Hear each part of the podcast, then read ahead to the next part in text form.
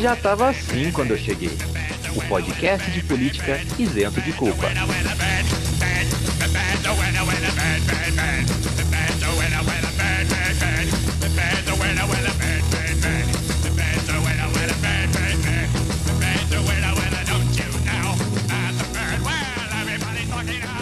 Salve, salve, meus queridos Armando Volta, como estamos? Tudo bem? Espero que esteja tudo bem nessa agradável tarde, noite, manhã, madrugada. Ou quem sabe espaço lapso temporal de que você está ouvindo esse podcast. Meu nome é Vinícius Manduca, sou sociólogo de formação, podcast por empolgação.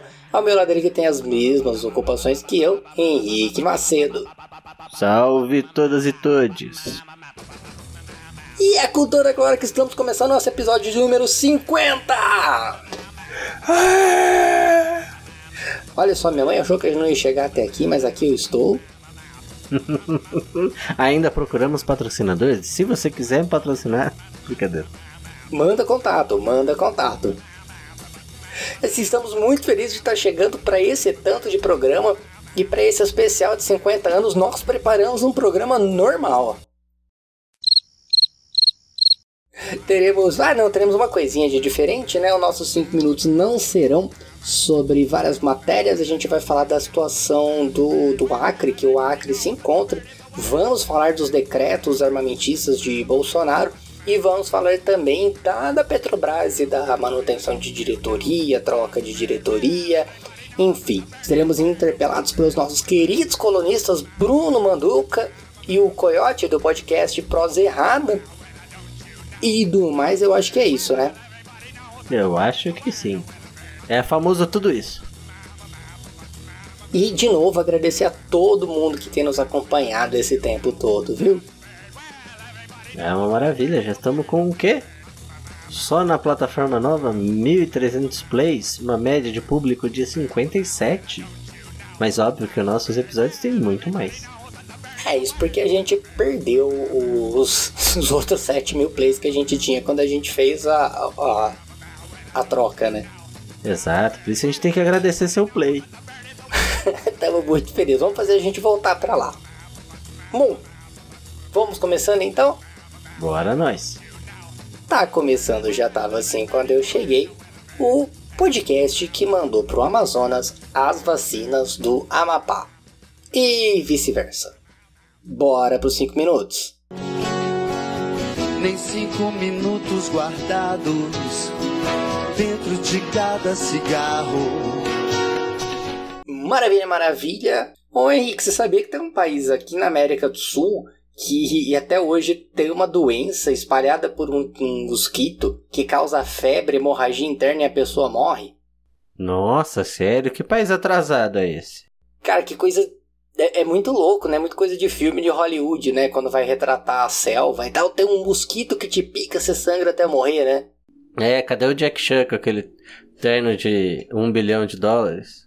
Enfim, então a gente tá em 2021 e a gente ainda não consegue controlar a dengue, mas esse assunto agora é pros 5 minutos. Bora nós?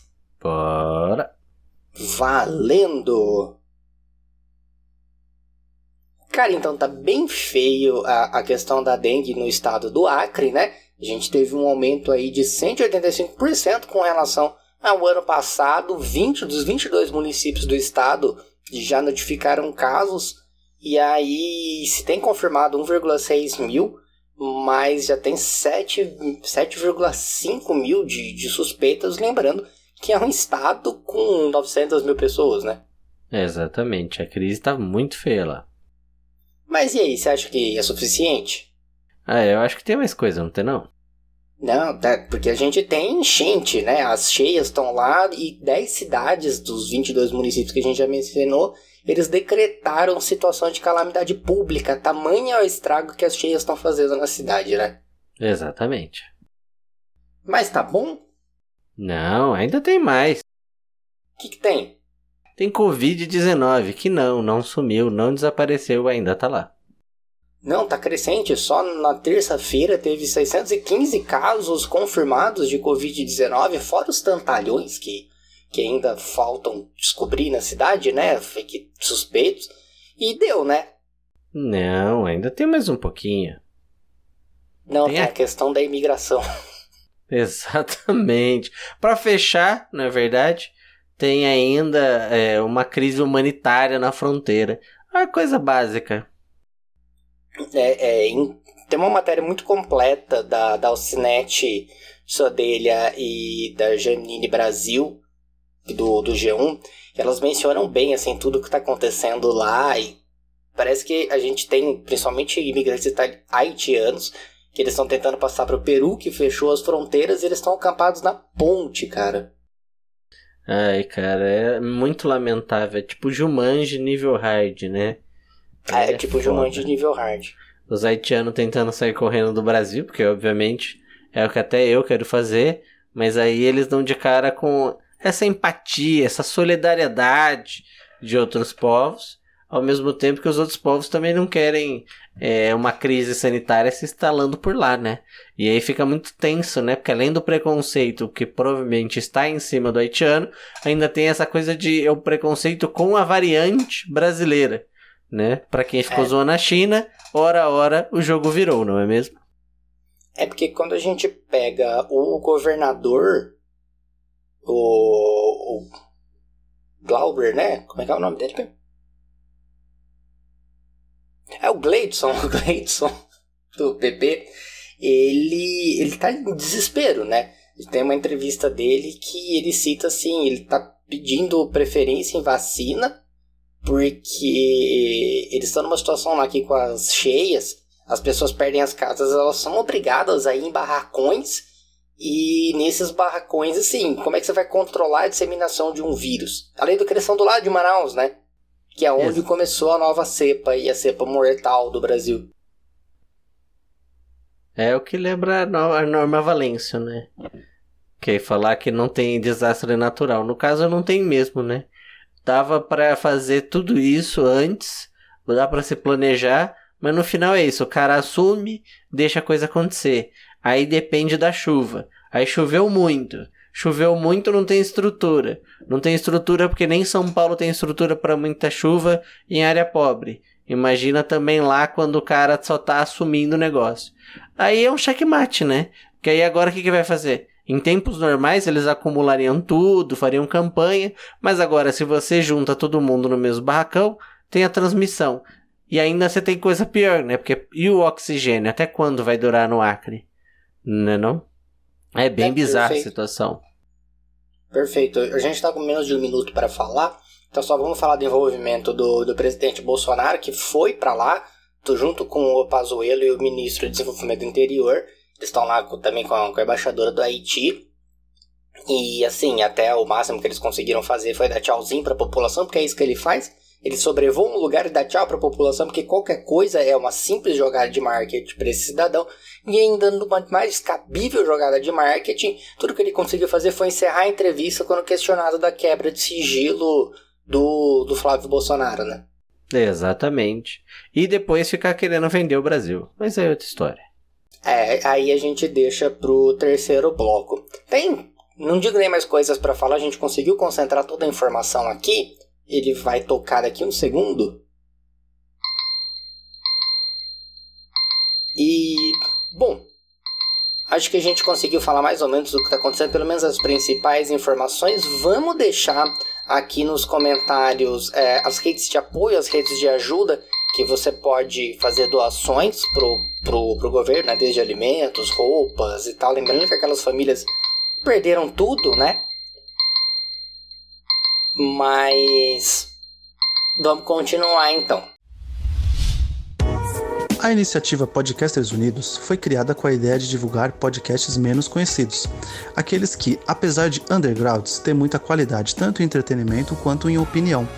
Por aqui você tem a chance de conhecer novas vozes que movimentam essa rede. Então entre lá no nosso Instagram, o arroba Podcasters Unidos, é só escolher e dar o play. Maravilha, maravilha, beleza. Então, é, vamos discutir aí os acontecimentos que, na verdade, já era pra gente ter discutido um pouco antes. Não que eles tiveram novos desdobramentos, eles ainda estão rolando, mas a gente ainda não teve um bloco cabível para isso. Vamos deixar para discutir hoje, né? Uhum. Que, que acontece? É que no meio de uma crise humanitária, uma crise sanitária, lembrando que quando a gente fala crise humanitária, a gente está falando crise da condição de humanidade que o presidente tem, que a gente que está sendo posta em xeque o tempo todo, né? Ele é humano, de verdade. Excelente pergunta, Steven Universo. É, eu duvido. É, então, e, e aí vem para provar que não, né? Porque no último dia 12 de 12 de agora fevereiro, ele assinou quatro decretos que modificam a questão da aquisição de armas de fogo no país. Porque o brasileiro vai atirar no vírus, né? Uhum. É, a gente precisa comprar mais arma para atirar no vírus. E é, na verdade a gente sabe que essa arma aí vai ser aquela velha justificativa do que eles queriam. Lembra lá atrás, quando os governadores começaram a esboçar o pedido de isolamento, nem lockdown. Aí os caras foram tudo na internet falando que se o povo tivesse armado, eles já teriam deposto, deposto, deposto todos os governadores, né? Então, acho Inclusive, que é isso, né? o próprio Bolsonaro falou isso, né? Que o povo armado não ia suportar o lockdown do Dória. Eu quero cidadão bem armado. O povo armado acaba essa brincadeirinha de vai ficar todo mundo em casa que vou passear em Miami. Exato. E esses quatro, esses quatro decretos vêm quase um, quase um ano depois daquela fatídica reunião, né? Onde tinha que armar a população, tá ok? Quero a população armada. Tá ok? É. Assim. A primeira coisa fala aqui que é decreto, né? Qual que é a diferença entre decreto e a MP? Ambas são. Ambas são dissidências do mesmo, mesmo aparato da lei militar, que tinha decreto-lei, que se o presidente promulgasse alguma coisa e aquela coisa não fosse julgada até três meses, aquilo virava lei. A MP, ela é desse jeito, só que ela é o contrário, né? Ela é promulgada, aquilo passa a ser lei, se aquilo não for julgado pelo Congresso até três meses, aquilo caduca, aquilo deixa de ser lei. Se for julgado negativo, aí deixa de ser lei antes dos três meses.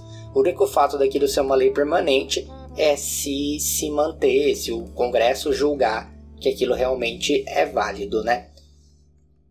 Uhum. Agora, o, o, decreto presidencial, ele não precisa desse julgamento, ele passa a valer. Por quê? Porque ele não é uma lei nova. O decreto, ele gira em torno de acréscimos, ou decréscimos, né, ou subtrações, de leis já vigentes, de leis já existentes.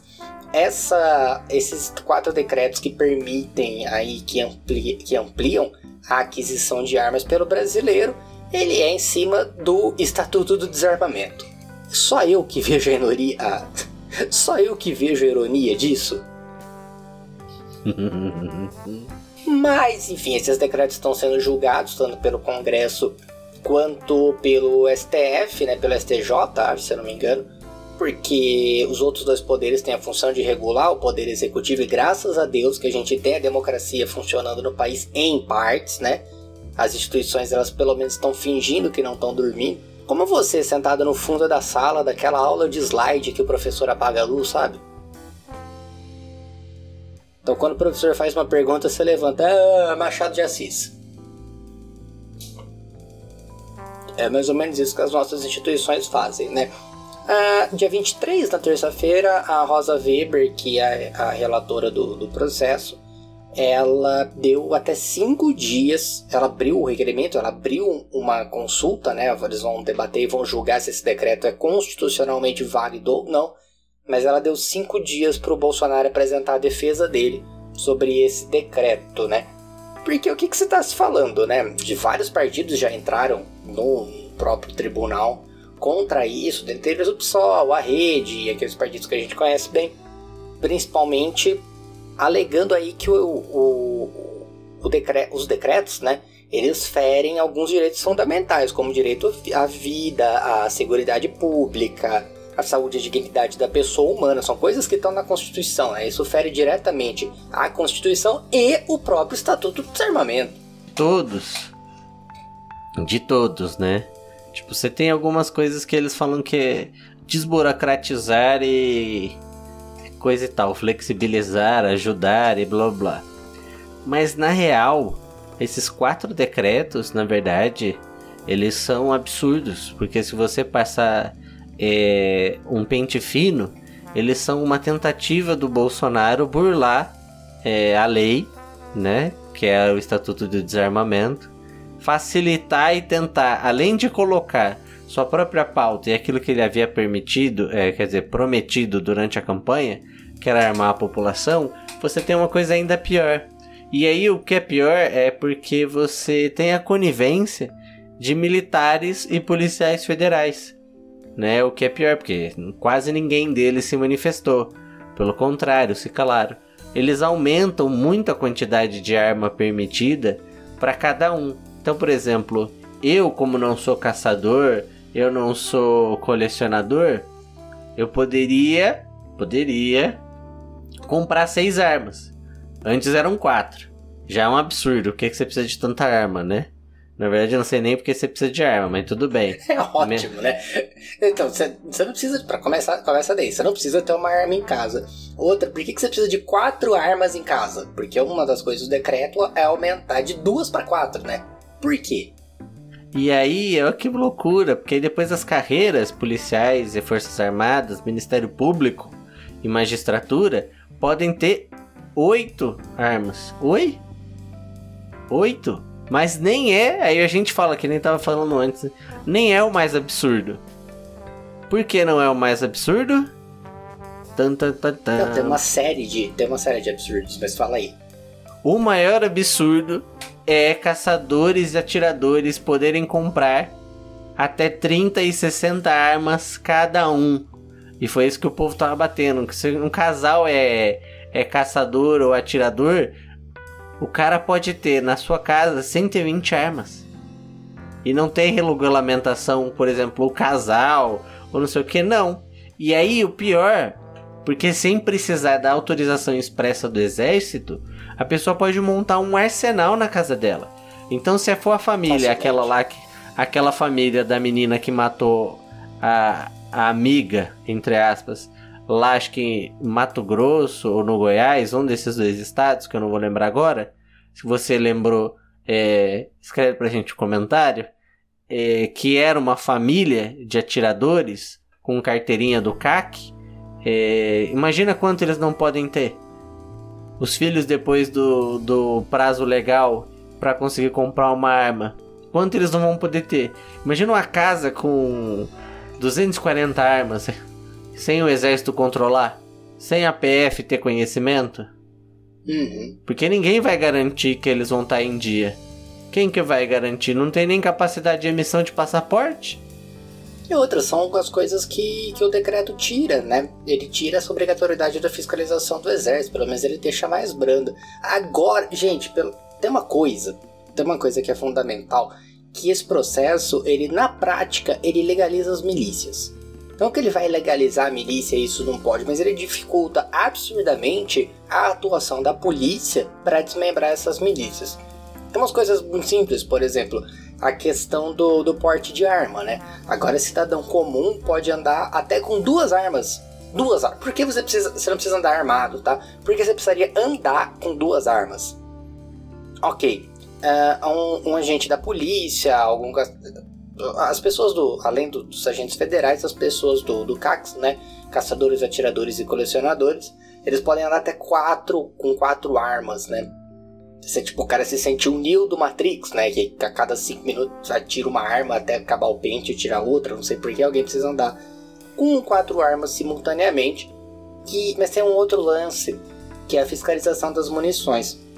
A partir de agora, você não tem a obrigatoriedade da munição ser fabricada por uma fábrica específica, então que é o que permite que, que se faça o, o rastreamento, né? Quando tem alguma relação balística, você rastreia essas munições para saber de onde veio. Você vê, por exemplo, da arma do policial. Agora, o, o, as memórias do sargento de milícias, né? E ali que ele fazia a, a munição, que é, fazer munição é uma coisa fácil, não é tão difícil assim é, ele pode simplesmente fazer e usar aquela munição que ele fez legalmente. E aí, meu filho, ele pode matar o pobre que for, ninguém vai saber que é ele. E é isso, né? O Fórum Brasileiro de Segurança Pública, foi bom que você lembrou aí do ponto da marcação. Ele fez é, um seminário que na verdade é um encontro anual e ano passado foi online, obviamente. e teve uma palestra da o, o NODOC, né? Que na verdade é a parte das Nações Unidas sobre tráfico e crime, né? Para simplificar. E tava rolando o, o seminário e teve uma participação especial para falar sobre a importância de se rastrear munição e além da munição, você também rastreia a arma. Mas por que que eles ficaram e fizeram as Nações Unidas focar é, junto aos países parceiros no rastreio da munição? Porque é a munição que obviamente mata as pessoas. Óbvio, a arma tem um grande poder e tal, mas se não houver munição, você não tem arma, é o alimento da arma. E o Brasil não tem uma boa prática, porque ele só fazia um rastreamento de lote. Você não tem aqui no Brasil um banco de munições, ou seja, você não tem um banco de armas para saber quais. Porque... Deixa eu explicar, contextualizar. Senta que lá vem a história. Cada arma fabricada tem uma raia específica, que são ranhuras dentro do cano. E quando você dispara, essa ranhura ela marca a munição. Então você sabe da onde essa arma foi disparada, é, essa munição foi disparada por causa da impressão digital do cano, que é essa raia. E aí a gente não tem no Brasil um controle. O ideal seria você ter um banco com essas amostras para cada lote que foi fabricado, para que a gente saiba é, que arma, que numeração, o que foi, o que não foi, para a gente ter um, é, um controle da vida desse objeto. Né? Tem inclusive antropologia que, e sociologia que tem trabalho sobre isso, sobre a vida do objeto, sua circulação. Mas no Brasil a gente não tem. E muito menos nas munições. Mas a gente nas munições tinha, mesmo que minimamente ainda porco, um controle, porque você tinha marcação na caixa. E depois da marcação na caixa, você também tinha a marcação na munição. E que agora ele tende a acabar. E quando você acaba com esse com esse tipo de reconhecimento, uma forma de você fazer a identificação, como você bem disse, Manduca, basicamente você está dando um atestado de tanto faz. Eu não quero resolver crime nenhum. E o Brasil, que tem muito, muito, é, comporta acho que 10% do homicídio por arma de fogo no mundo, uma coisa assim. Também tem os dados do anuário que dá para ir ver, você tem grande parte desses homicídios, os mais de 60 mil, entre 50 e 60 mil, eu não vi o atualizado, é por arma de fogo. E você vê que a gente, nesse quadro todo, só consegue fazer a resolução, encontrar a pessoa que matou, em, no melhor dos cenários, em 8% dos casos. Agora vai dificultar mais ainda, porque se o autor do disparo não for conhecido porque teve uma briga ou porque se envolveu numa briga de trânsito, se o cara for frio e esperar a coisa passar e fizer uma alternativa para que não seja pego, porque a gente tem uma, uma rede de, de vídeo, vídeo monitoramento muito pequeno, você imagina, ninguém vai saber. E aí volta na impunidade. E aí em área de milícia, pô, a gente até sabe quem matou, mas a gente nunca vai afirmar, né? Porque se não investigar e não descobrir até hoje da, da Marielle Franco, Marielle. né? Isso que tava com registro, sabe de onde veio o lote, que foi roubado e que foi desviado, na verdade, por agentes públicos. Você imagina nós, meros mortais.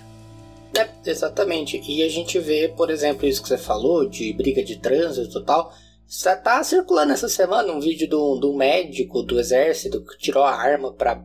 Só porque eles estavam brigando no trânsito, deu um tapa no cara e tirou a arma da cintura, pra, mostrou a arma na cintura pra. Por quê?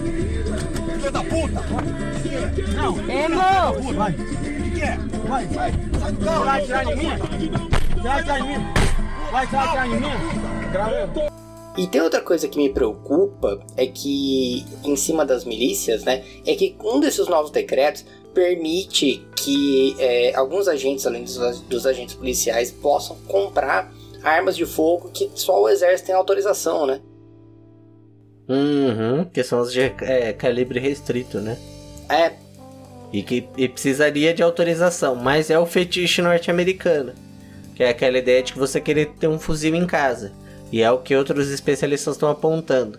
E todos esses decretos fazem ainda um buraco na regulamentação e pode permitir que alguém adquira né, esse tipo de armamento. Nos casos, colecionadores até podiam ter, mas as regras eram muito claras, ou seja, você pode ter o fuzil, mas sem o percursor, ou seja, sem a parte de você estourar a munição, né? É uma arma só é, meramente decorativa, como o Temer, né? Ou como Bolsonaro, né? Mas no caso agora o cara vai poder ter. Você imagina o atirador poder ter fuzil? Onde fica a polícia do Vi, a, a política do Witzel nessa, né? E aí, agora ele vai atirar no, entre aspas, cidadão de bem, porque tá saindo de fuzil na rua? Não sai de fuzil na rua, não. Troca por uma Bíblia. Se você sair, nós vamos te matar. Se for que nem nos Estados Unidos, eles vão morrer. Vão morrer, é. Vai atirar de cima do, do, do caveirocóptero dele, né? Caveirocóptero dele. E aí vocês escolhem um nome melhor. Eu não, não tô com cabeça pra dar nome pro helicóptero da morte do Witzel agora, não. Mesmo porque ele já foi até afastado, né? Em brevemente será Sim. preso, enfim. Lembrando que o, o Bolsonaro faz isso em um momento que, que agrava a situação de Covid e que diminui absurdamente a popularidade dele, né? A única coisa que tá crescendo no governo dele é o índice de rejeição. E aí, furiosamente, na verdade, ele mantém os 30% de apoio. Mas como a gente mencionou no último programa, o índice de rejeição dele tá cada vez mais pra cima, cada vez mais aí vigoroso, mais vigoroso que o Gil, né? Uhum. Chega! Chega! Meu Deus! Me tira daqui! Todo mundo me volta! Eu vou pro paredão! Eu vou sair! Acabou! Acabou! Acabou! Acabou! Acabou! Acabou! É, e esse sim é do Vigor. E aí o, o Bolsonaro faz essa manobra tá, para tentar voltar para as bases. Então, como ele, como o Henrique pontuou, né, ele promete isso desde a campanha, né? Então ele tá firme e forte aí tentando essa essa legalização e essa permissão das armas. Ao mesmo tempo que ele faz isso, sim, com a ideia de construir um exército pessoal e não necessariamente um exército que vai lutar por Bolsonaro, mas a gente viu, por exemplo, o caso do Capitólio, né? São pessoas que vão fazer muita ruaça por ele, que num processo de impeachment vai se pensar muito bem para esse processo de impeachment, porque as manifestações nas ruas vão ter mortes, Uhum. Vão ter mortes de verdade, né? Então a gente vai torcer aí para os outros poderes funcionarem em cima desses decretos, que tinha que reduzir ainda mais as armas. Não, não, não tem que ter arma em casa, não tem. O Weber já descreve o Estado como um órgão que tem monopólio legítimo da força. Então, quem tem que usar força é o Estado, é exército, é polícia e ainda lembrando que a, a, a polícia, que é um, um órgão interno, é, é só para conter, né? Nunca é letal. Eu, só pra encaminhar assim mesmo, pra fazer minha interferência final. Uma coisa é aquela que a gente já falou no 300, né? Que é a ideia da milícia que você bem pontuou. E aí eu vou linkar com a questão do Weber, que é o Weber também, que se baseando bastante na literatura mais antiga, na filosofia, é, do Maquiavel, do Hobbes, ele vai entender esse refinamento né, analítico é, que você tem meios de se fazer política. E dando é, uma olhada, bem olhada, toda a literatura, você tem a, a, a forma de fazer política por meio de condições materiais para influenciar um determinado grupo. Então isso pode ser por dinheiro ou armas. No caso, dinheiro e arma andam junto. Então se você tem arma, você tem dinheiro, porque ela não é barata, e por assim dizer, você quer fazer uma certa pressão política. Porque não importa se você quer, você acha que vai se defender. A partir do momento que você tem uma arma na cintura, você vai fazer política. Porque a definição de Clausewitz era que um conflito, na verdade, era um contra o outro, onde um e outro quer que um ou outro ceda. Né, e quer subjugar o outro. E quando o Bolsonaro quer armar a população, sobretudo a sua milícia, ele quer que faça-se política fora dos marcos legais, que é o que Weber também fala, né? Que é o monopólio legal da violência. Porque é o legal que vai controlar a violência. Que no Brasil a gente sempre teve a discussão aí no, na sociologia da violência que nunca houve essa efetivação desse monopólio. Mas de qualquer jeito é essa tentativa, né? É fazer a política através das É, armas e fora das instituições, né? Que é o cara no campo poder fazer suas próprias leis. Já não basta grilar e atirar na- na- nas pessoas, matar índio, matar pulseiro. Agora ele vai estar autorizado a fazer isso. Eu acho que você mencionou o Clausewitz na situação, que eu acho que é um dos teóricos que melhor define, porque a gente está entrando realmente em um estado de guerra, certo? E, mas na primeira versão do, do livro do Clausewitz, onde ele fala que guerra é onde as pessoas se perdem os limites que são socialmente aceitos, né? E não na revisão dele, que por algum motivo alguns limites são, são mantidos. Mas, enfim, ah, é interessante quando você coloca essa questão de um subjugar o outro, que o conflito ele, ele tem essa premissa de um subjugar o outro. Quando a gente está falando numa sociedade não armada, a gente está falando de argumentação, que é diferente daquilo que o Maurílio falou, que hoje no, no WhatsApp, né, o Maurílio do Choque de Cultura mencionou, que hoje é essa subjugação da argumentação do outro, ela vem a partir de encaminhar uma figurinha do Vampeta pelado, né? Não dá pra discutir na internet, Rogerinho. Por mais brilhante que seja a sua ideia, a outra pessoa pode rebater com a figurinha do Vampeta pelado, que é um argumento muito mais forte. É, exatamente. É, no caso é um absurdo menor, né? É, quando a gente tá falando de uma sociedade armada, a gente tá falando de subjugar a vida do outro mesmo, né? Encerrar qualquer argumentação futura e qualquer outra fala que o outro possa ter, né? É, basicamente você acaba com o espaço público, né? Na verdade, são vários é, espaços privados que vão se chocar. Uhum. É a privatização e o fim do Estado como mediador do conflito e um. Como eu vou dizer? Um acirramento da disputa pessoal. Você imagina isso no, no interior. Inclusive no interior de São Paulo, um ex. Ó, a situação maravilhosa, né? Um ex-PM atirou no filho do adversário dele que concorria contra ele para as eleições municipais. Olha que loucura. E Né? a gente tem uns casos de eleições municipais no interior que são coisas maravilhosas, tipo de furar o pneu do outro candidato, sabe? Coisas assim, de, de perseguir apoiador. Você imagina se as pessoas estão armadas. É, isso que a gente tá falando dessa política que é no, de geral. Agora imagina o cara que é esse cara do exército que deu uma porrada no outro e sacou. É que no caso dele ele não atirou, mas tem outros casos que o cara atira só por atirar. Podia simplesmente atirar, né? É como o, o Bruno, que vai falar daqui poucos minutos, ele mencionou pra mim que o, o. Imagina se o cara tá armado, imagina se pega no olho do carioca, né? Pois é.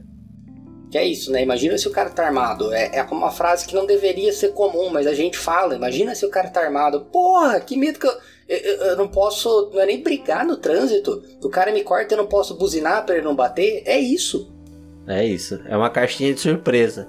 No caso vai custar mais que o Kinder Ovo. Você não vai saber o que vai acontecer. E tem casos já em São Paulo que é direto, é só você jogar aí no Google, você ouvinte, fala policial mata outro policial. Aí você vai ver os casos mais absurdos. Os dois brigaram no trânsito, um policial civil matou um militar e os dois puxaram a arma e se mataram. Bom, e é nesse clima alegre que a gente vai passar pro Bruno, né? Pode falar, Bruno.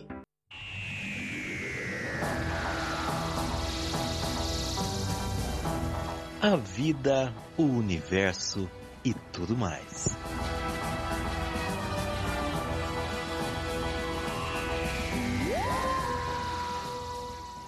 Olá pessoal, tudo certo? Todo mundo se cuidando? Que bom. Bom, vocês já ouviram falar de descelularização e recelularização?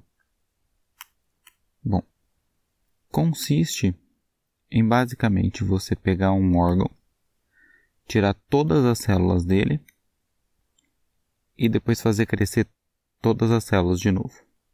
Porém, de outra pessoa. Nossos órgãos, nosso fígado, nosso coração, nosso pulmão, eles têm um como se fosse, como se fosse um esqueleto. Não é, porque não é osso, é chamado de matriz extracelular, que é um conjunto de colágeno, proteínas, enzimas, minerais, que formam como se fosse um esqueleto do nosso órgão. Ele é um, um molde ali, que mantém a, a estrutura do nosso órgão. E as células ficam ali nessa estrutura tridimensional. E aí a descelularização é você tratar o órgão com reagentes, solventes, detergentes, enzimas até, várias coisas que tiram as células desse órgão e deixa apenas essa estrutura, esse molde. Depois você coloca esse molde em contato com células daquele órgão. Vamos supor que é um fígado, porque o trabalho, depois que eu vou falar, é, eles fizeram com fígados. Então você pega esse fígado, esse molde de fígado, essa estrutura de fígado que não tem célula nenhuma, e coloca ela em contato com células de fígado de uma outra pessoa, ou com células tronco de uma outra pessoa. E essa essa matriz extracelular, esse molde, ele consegue direcionar essas células para crescer da forma que elas deveriam crescer em um órgão normal. Então, se você deixa essa mistura de células tronco, por exemplo, nesse molde, em uma incubadora que simule as condições do corpo, ele vai crescer um fígado ali. Agora, você pode imaginar que isso não é algo trivial, não está sendo feito em qualquer esquina. Acontece que esses órgãos que estão crescendo, ainda é muito difícil conseguir algum que seja funcional. Porque é difícil. Imagina, dentro do órgão você tem as veias que irrigam o sangue, você tem várias, várias estruturas ali dentro que tem que se, tem que se formar do jeito certo, né?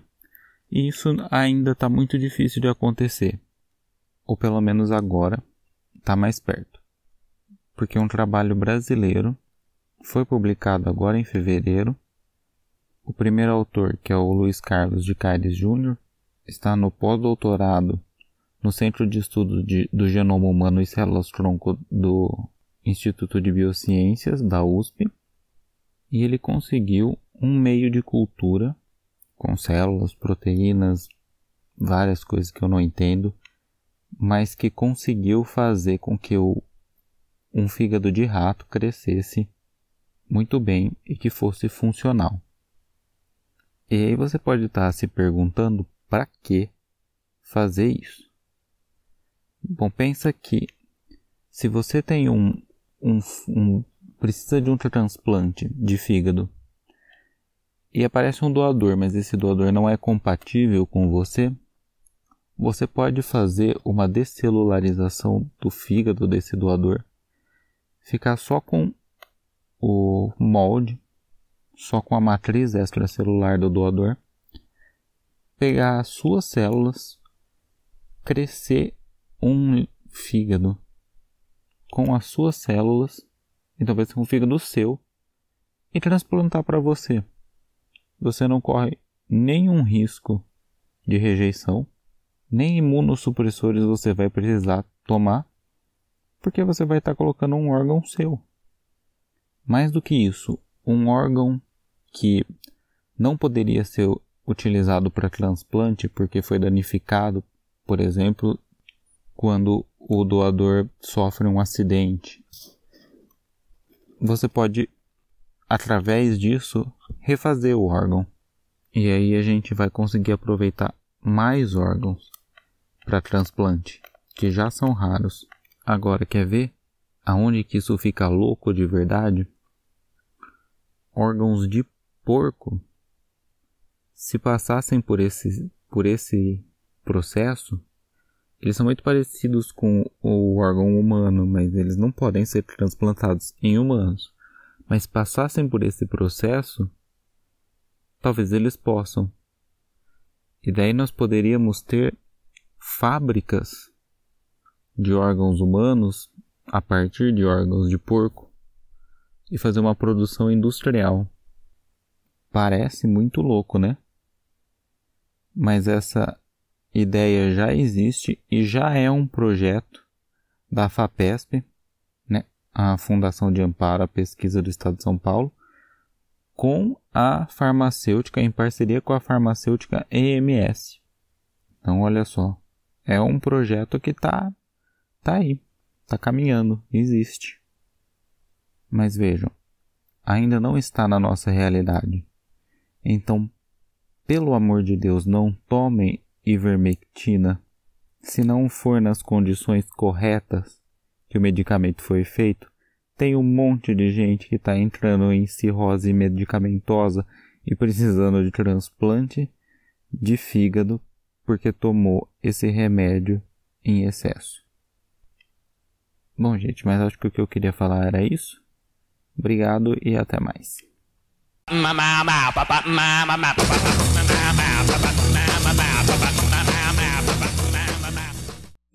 Maravilha, maravilha. Muito obrigado, Bruno. Cara, é, é muito louco tudo isso, né?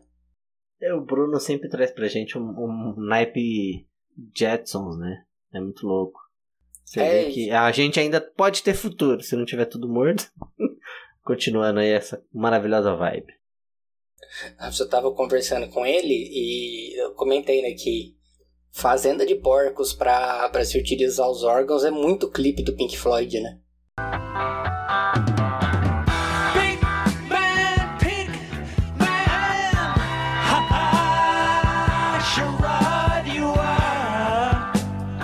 É, isso me lembra também muito filme é, de ficção científica no naipe. É, como é que é o nome lá? O Resident Evil. Aquele da Jennifer. Jennifer. Não é Jennifer Aniston, Jennifer Lawrence, né? Que, da, que, ai, que eles estão presos numa ilha, que eles estão tentando fugir. Ah, eu sei qual que é. É, bem aquela vibe. O filme não era tão difícil assim de lembrar o nome, chama A Ilha, é bem autoexplicativo. E não era a Jennifer Lawrence, é a Scarlett Johansson. Eu troquei a Viúva Negra pela Mística. É, é boa. Mas daí ele me lembrou que. Me lembrou, Dan, mas. Mas daí ele comentou, lógico, né? É só pegar as partes do porco que. Os órgãos do porco que. que vão fazer o bacon, né? Que já não são usados, né? Então não tem essa necessidade. Enfim, é, é, é muito interessante esse contraste, né? É muito louco esse contraste que a gente passa, porque se de um lado a gente tem a possibilidade de criar órgãos inteiros a partir de células e órgãos que, que após o transplante eles não terão rejeição, do outro tem uma galera aí negando vacina, falando que a vacina vai colocar um chip e, meu, você já vende as suas informações no Facebook, você dá de graça no Facebook, você tá preocupado com, com o vírus, da, com o negócio da China? Você procura as coisas mais bizarras no Google. É, eles têm tudo. Você sabia que o cu tem seu histórico? Pra você pensar aí. Mas vamos falar de Petrobras. Bora falar. É outra prioridade, né? é outra prioridade, né? Então vamos lá para alegrar ainda mais o seu 30% de eleitorado que continua a diminuir. E agora vamos falar dos Faria Limers, os Faria Limers que adoram aí o seu patinete elétrico e o seu suspensório da Gucci. Essa galera que votou no Bolsonaro acreditando no livre mercado, que um militar seria a favor do livre mercado, né? Uhum. agora tá tendo que culminar e aguentar toda a situação de intervenção na Petrobras em função. Ah, vamos, vamos pra briga, né? Vamos falar o que tá acontecendo. Primeira coisa, uma coisa. É uma coisa que vocês sabem muito bem, você que abastece o carro, tem qualquer contato com um posto de combustível, tá caro pra caralho. Não para de subir, não para de subir. A Petrobras anunciou que a partir da meia-noite de hoje haverá aumento nos preços da gasolina, do diesel e do gás de cozinha. Se aqui tá 5 conto, no Rio já tá 10. É, e aí a gente tem um gerenciamento absurdo do presidente que não consegue controlar essa crise e acaba apelando para atacar os governos estaduais, né? Principalmente aí tentando derrubar um, o ICMS, que é o que é um imposto alto, lógico, mas aqui no Brasil a gente tem uma arrecadação de impostos cuja grande maioria, ou pelo menos o valor bruto, o maior valor bruto, ele vai para o Estado-nação. E o ICMS é um dos poucos, é um dos poucos impostos que de arrecadação estatal que realmente gera uma renda significativa para o Estado, né? Porque a Federação Brasileira, ela financeiramente não funciona direito. A gente tem certas liberdades políticas e liberdades de legislação entre os estados, porém a gente não tem uma federalização das finanças. A consequência é que os estados e municípios, eles são autodependentes, eles acabam dependendo muito da, da União como um todo, né? E numa dessa, ele tira boa parte do valor de arrecadação dos estados, que é o que ele está tentando fazer, né? Tirar também poder do Dória, né? Fazer com que a população. É, é, muito boa essa jogada, porque ele tira a culpa das costas dele, ao mesmo tempo que ele fazendo isso, ele ganha apoio do, do eleitorado, mas. É, e, e ele tira a. Ele tenta tirar poder aquisitivo do Dória, né? Isso é o mais engraçado, né? Primeiro que ele não quer intervir para gasolina. Acho que aí o, os amiguinhos dele deviam entender, né? Não, ele falou que ele vai manter, mesmo com a intervenção, a política de preço da Petrobras. O que ele quer fazer é, na verdade, diminuir o preço do diesel, porque só no Brasil, pela primeira vez na história, o Bolsonaro e o, e o Temer, que já começou na época dele, né, começaram a fazer com que o diesel ficasse mais barato que a gasolina. Geralmente aí o, Mandu, o Bruno Manduca poderia falar melhor, mas a composição da gasolina comum tem bastante álcool, né? E no caso não devia ser assim tão cara. Mas depois você tem o, a gasolina que é refinada, claro, e o Brasil é autossuficiente, mas o diesel é um óleo menos refinado, né? E pela primeira vez o diesel ficou mais barato que a gasolina. A gasolina está explodindo e o diesel, né, tá ficando cada vez mais próximo do que era a realidade da gasolina. Mas tudo isso porque quando você usa os, os caminhoneiros para ganhar a eleição, para querer causar um caos, aí se ele fizer a mesma coisa com você, ferrou, né? E aí é legal porque os bolsominion que não são caminhoneiros vão ter que pagar gasolina cara de qualquer jeito. Principalmente os cariocas que acharam que ia ficar tudo bem, tudo beleza. O dólar ia estar tá 1,50, na é verdade. A gasolina ia estar tá 3 reais. E a gente ia estar tá com um tigre em casa e vivendo numa é, sociedade de capa da revista de Testemunho de Jeová. Daí eu falei isso, aqueles panfletos do Testemunho de Jeová que a gente faz carinho nos tigres. É. E de outro lado, foi o que você falou, né? Porque agora ele não quer mexer. E aí ele aproveitou, já que ele quer criar uma animosidade, mais do que efetivamente tirar o, o imposto que vai para o Estado, ele vai criar uma insatisfação. Porque ele deu um alvo para as pessoas. Então, se tinha um alvo antes que era dele e dos outros, que era Dilma Rousseff, ele agora ele quer aproveitar tudo isso para falar: olha, eu tô fazendo o que eu posso. O que é mentira, porque ele não faz nada, né? E então, na verdade é culpa de quem? É culpa dos governadores que estão querendo ganhar dinheiro em cima de vocês. Falou o cara que faz rachadinha e ele é família, mas enfim. Esse é o é panorama, né? É uma guerra faz, política. Ele não assume nada, né? Ele não, ele nunca faz isso. Ele só assume o jet ski. Essa política da Petrobras, a gente precisa ir lá atrás e pontuar né, um pouco do histórico. Ela, ela é uma empresa estatal cujo servia para servia para as demandas do, do Estado brasileiro e também ela conseguia segurar o preço de barril de petróleo, o preço do combustível aqui internamente. Mas essa empresa, ela hoje ela é uma coisa um pouco diferente, né? Depois do governo Lula, a Petrobras foi capitalizada. Então, ela é um pouco do governo e um pouco do, do mercado de ações, lógico, o sócio majoritário ainda é o governo, mas ela tem aí algumas interpeles do, do mercado, né? Ela tem que se adequar ao mercado. Então, assim, lembrando que essa história da Petrobras, isso foi a maior capitalização da história do capitalismo, né? Nós estamos participando da maior oferta de ações já registrada na história econômica mundial, que acontece aqui nesta bolsa verde e amarela, como empresa em cujo nome reluz o interesse nacional, a nossa querida Petrobras. Uhum. E ainda dizem que o PT é comunista. Nossa. Puta, Fica de aí, novo, né? Eu falar que o PT é comunista que um livro meu de ciência política tenta suicídio. Mas, enfim, né?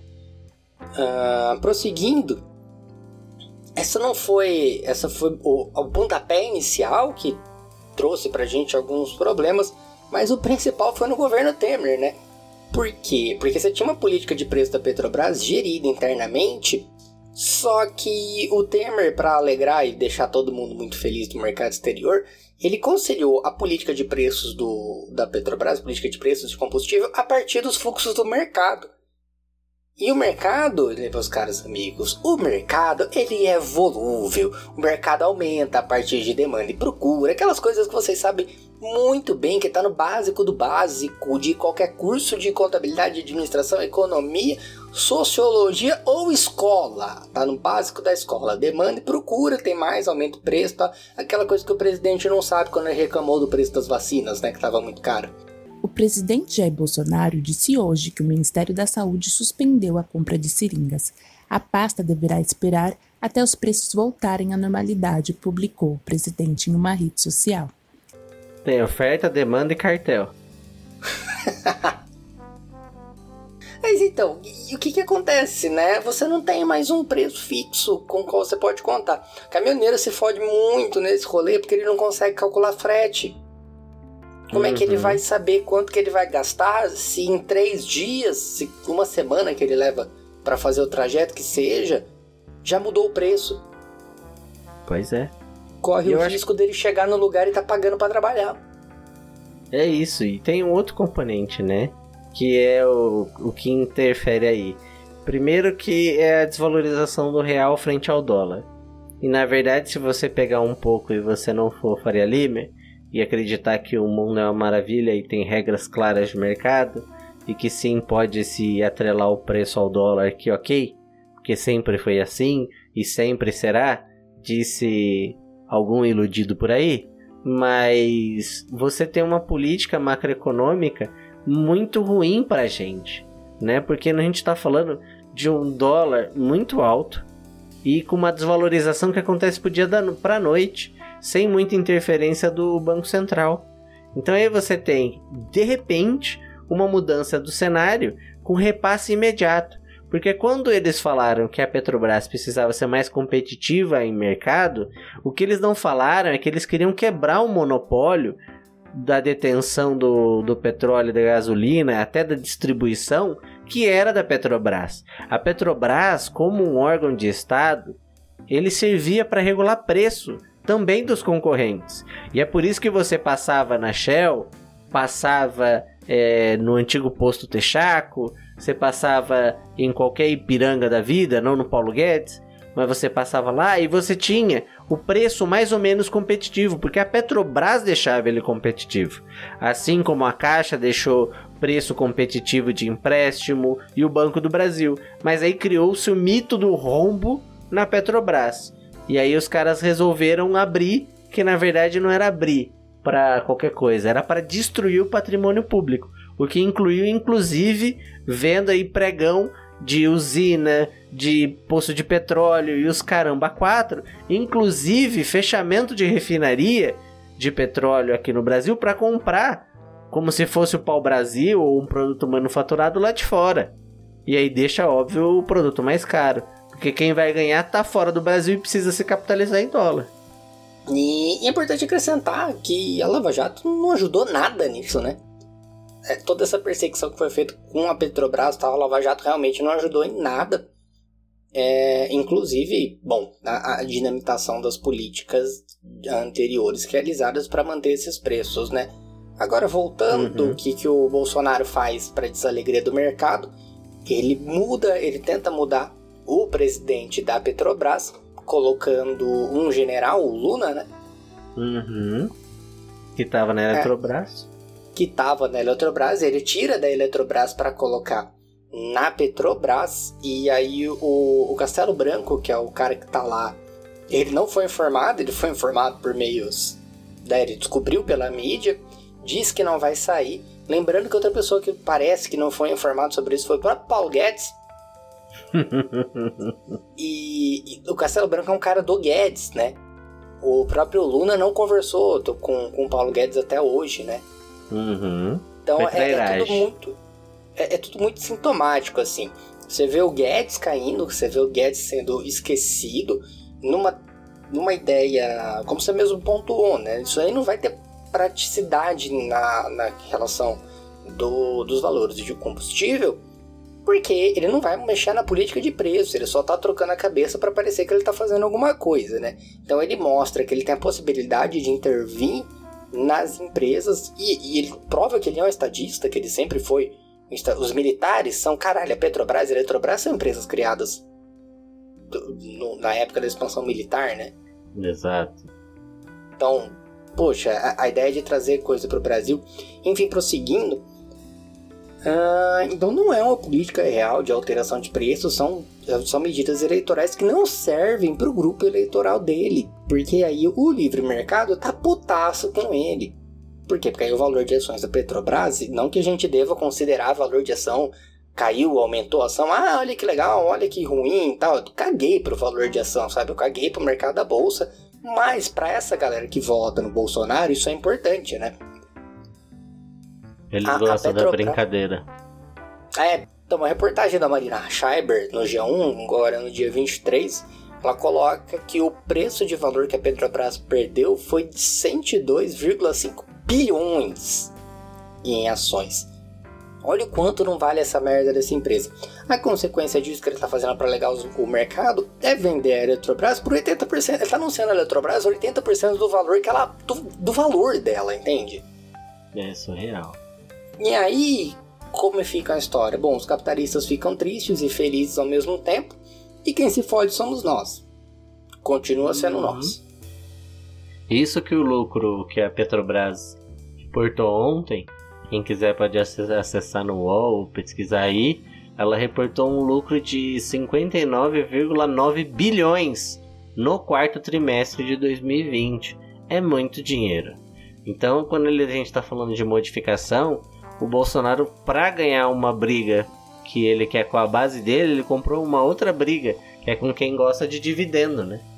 E a gente sabe que essas ações vão derrubar ele no futuro. A gente só não sabe se esse futuro vai ser o ano que vem, né?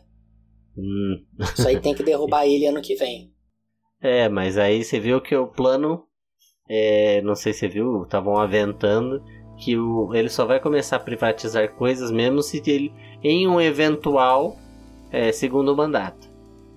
O que eu duvido também, né? Porque ele vai querer colocar o filho dele, que vai querer se reeleger. Agora a gente Ah, só não isso sabe quem vai ser. Mas que ele vai ainda ficar nesse morde a sopra, ele vai, porque ele faz a intervenção, bota o general pra falar que ele tá no controle, mas aí ele só faz um mise-en-scène e aí só dá uma segurada aqui, uma outra ali, faz um apelozinho pra tentar se reeleger. E a gente já pontuou que o Orbán, na Hungria, ele não fez um primeiro mandato ruim. Pelo menos não com relações antidemocráticas, né? Mas quando ele foi reeleito, que ele sentiu que ele tinha o poder, ele fez o que ele quis. O Bolsonaro já tá fazendo o que ele quer. Imagina se ele for reeleito. Quanto é. poder que esse cara não acha que vai ter.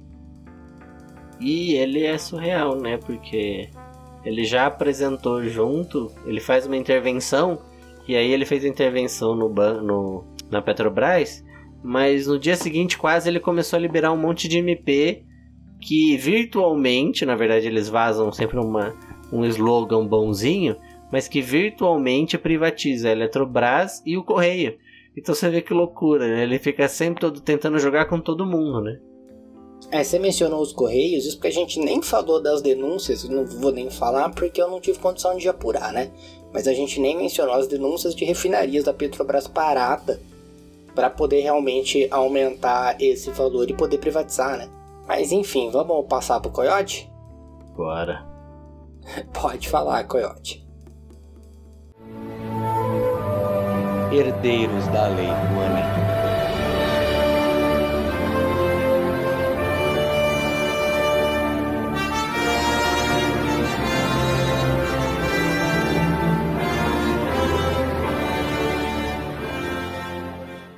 Um salve pra você que também está comemorando a saída de Carol K. Aqui é o Coyote. E hoje, no Herdeiros da Lei Rouanet, especial de 50 episódios do Já Tava Assim Quando Eu Cheguei, nós vamos falar de um filme brabo, de um filme bom, de um filme maravilhoso. Nós vamos falar de Soul, que é mais um dos filmes da parceria Disney-Pixar. E esse filme, ele conta a história de Joe Gardner, um professor de música do ensino fundamental, que sonha em despontar como um músico profissional. Só que ele faz vários testes e nunca consegue passar. Até que um dia, um ex-aluno dele liga para ele falando que tem a proposta dele fazer um teste com uma musicista famosa. Ele vai, faz o teste, passa no teste, fica muito feliz. Ele, aí ele vai andando pela rua, vai andando distraído, acaba caindo num bueiro e morre. Nisso que ele acaba morrendo, ele vai pro pós-vida. E ele chega lá no, no pós-vida, ele não entende exatamente o que tá acontecendo. Ele acaba descobrindo que chegou no pós-vida e ele fica em, em, choque, porque ele tá falando que a vida dele acabou de começar, que ele finalmente teve a chance dele. E aí ele tenta fugir ali do pós-vida e acaba caindo no pré-vida, onde as almas elas são preparadas para ir pra Terra, onde elas recebem as personalidades, as individualidades delas e aprendem um pouco de conhecimento inato para ir então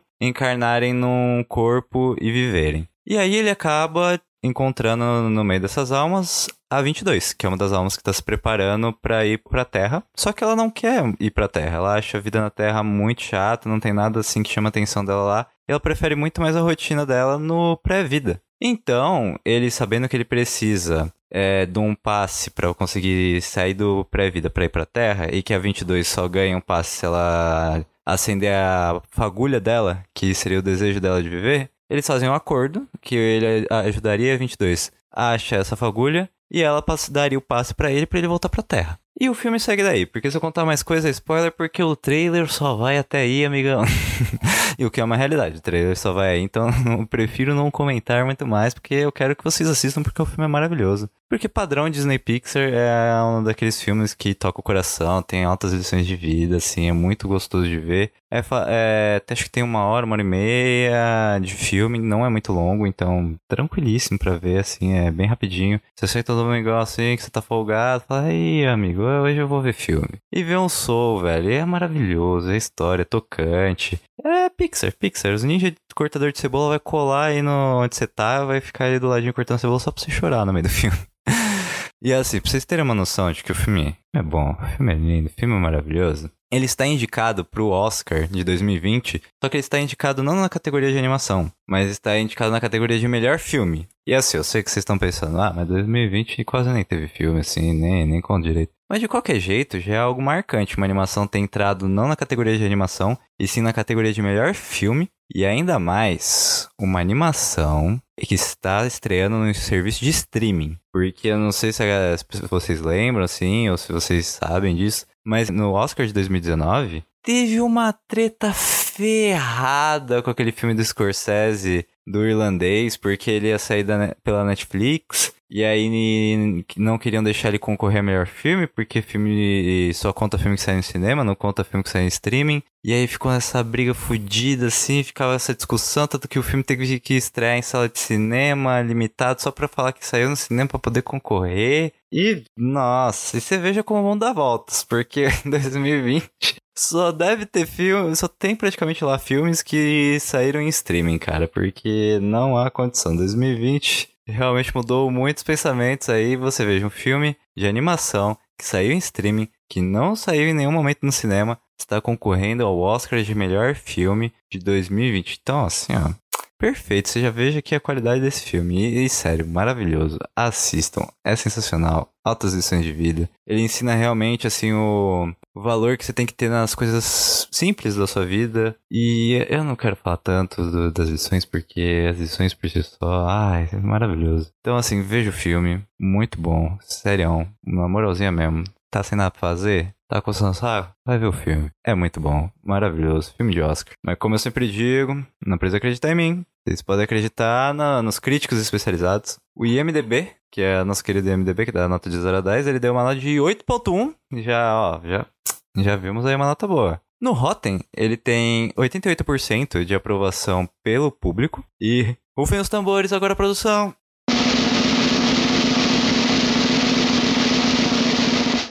Ele tem uma nota de 95% pelos críticos. Estão entendendo, maluco?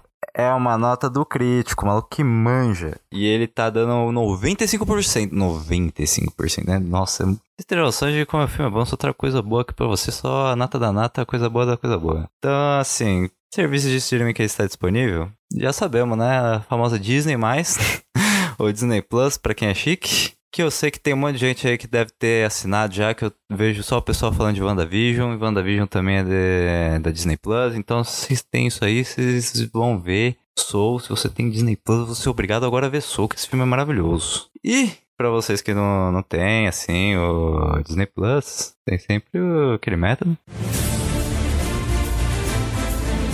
Que pela quantidade de pessoas que estão vendo WandaVision, se não tá assinando Disney Plus, é porque estão naquele método mesmo, irmão. Então, tem desculpa pra você ver, não. Você vai, você está intimado, você, pessoa que está me ouvindo agora, você está intimada a ir lá ver Soul, porque é maravilhoso. Quero feedbacks no próximo. Vinícius Manduca vai me passar, Vinícius Manduca, ó. Vinícius Manduca, já, já fica esperto. Quero feedbacks nos comentários do post de- do episódio aqui do Já Tava Assim Quando Eu Cheguei. Sobre se você viu realmente Soul, deixa lá comentado que você viu Soul, que o Vinícius vai me contar. Eu vou ver, eu vou, eu acho, ó, no Instagram é facinho. Acho lá rapidão. Então coloca lá, vocês, vocês pessoas que estão me ouvindo, estão intimadas a ver Soul, que é maravilhoso, que é lindo, que é perfeito, sensacional, vale muito a pena ver. E assim, gente, queria primeiro dar parabéns aqui pro Já Tava Eu Cheguei. Completou 50 episódios, mano, nossa. Coitado do editor.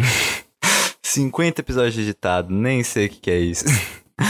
Mas parabéns, gente, vocês merecem. Vinícius, Henrique, vocês são muito fodas. O podcast aqui de vocês, não é só porque eu participo, não. Mas na moralzinha, um podcast sensacional, é maravilhoso. Quem tá ouvindo sabe. E assim, gente, espero que venham mais 50. E tamo aqui pra isso. E se vocês quiserem continuar ouvindo minha linda voz, vocês podem me achar lá no Prosa Errada, nas principais plataformas de podcast, no Spotify, Google Podcasts, Apple Podcasts e várias outras plataformas que vocês acham nas nossas redes sociais, que são arroba Prosa Errada pro Twitter e pro Instagram e arroba Prosa Errada Podcast para o Facebook. Então, galerinha, é isso. Muito obrigado pela audiência. Se vocês quiserem ouvir um pouco mais de Soul, aqui no Prosa Errada a gente vai ter um episódio Soul no final de fevereiro. Então, se você não viu o filme, vai ver e vai ouvir. Se você já viu, vai lá ouvir. E é sucesso. Só sucesso.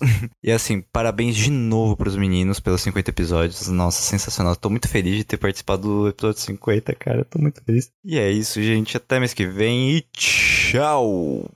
Well, everybody's heard about the bird. Maravilha, maravilha. Muito obrigado, Coyote. Cara, que bonito, né? Tô, tô emocionado, rapaz. Obrigado, viu? Obrigado mesmo, é uma honra, né, cara? É bom quando tem esse feedback, ainda mais de quem trabalha com a gente. Nossa, é um prazerzaço ter você aqui, um prazerzaço ter os nossos colunistas, nossos irmãos, Bruno, Zapa, o Arthur, e vocês todos que nos escutam. Muito, muito obrigado ter vocês presentes aí nesses outros 49 programas, mais os extras. Obrigado por escutarem esse até o final. Muito obrigado por todo esse tempo. Obrigado a você, Henrique. Obrigado a você, Manduca, aos nossos colonistas, amigos e irmãos. A gente vai jogar dois áudiozinhos aqui no final. O primeiro é esse, dando as referências dos sons que a gente usou até aqui. Nesse episódio usamos áudios de Steve Universe, Lives do Bolsonaro, Programa Na Lata, Edu Krieger, Choque de Cultura, Música Pigs do Pink Floyd, Jornal da Gazeta, NBR e UOL. E o segundo do professor Jairo do podcast Escuta essa História, que deu essa indicação de música sensacional. Olá, ouvintes do meu Brasil. Professor Jairo aqui novamente para vocês. Essa música ela é um lançamento de 2020, obra é, do meu grande professor de canto.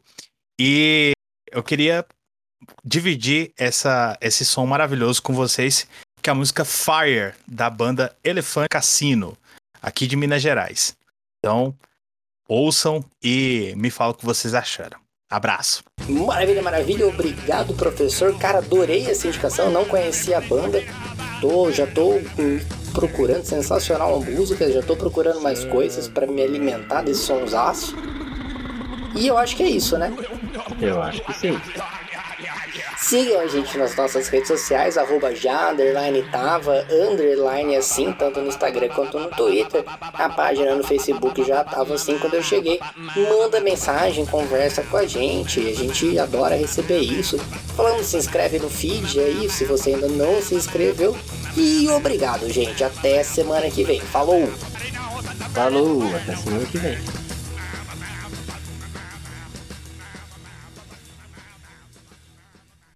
It is time to start another fire! Well, it's time for me to make it. And the fire is coming out of my head!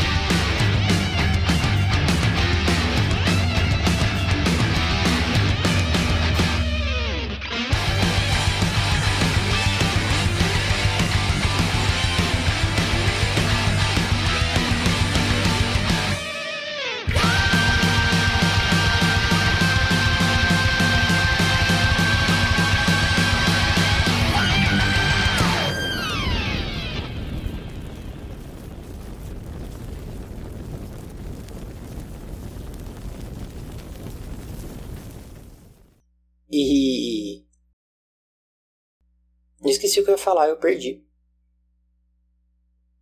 Nossa, perdi completamente.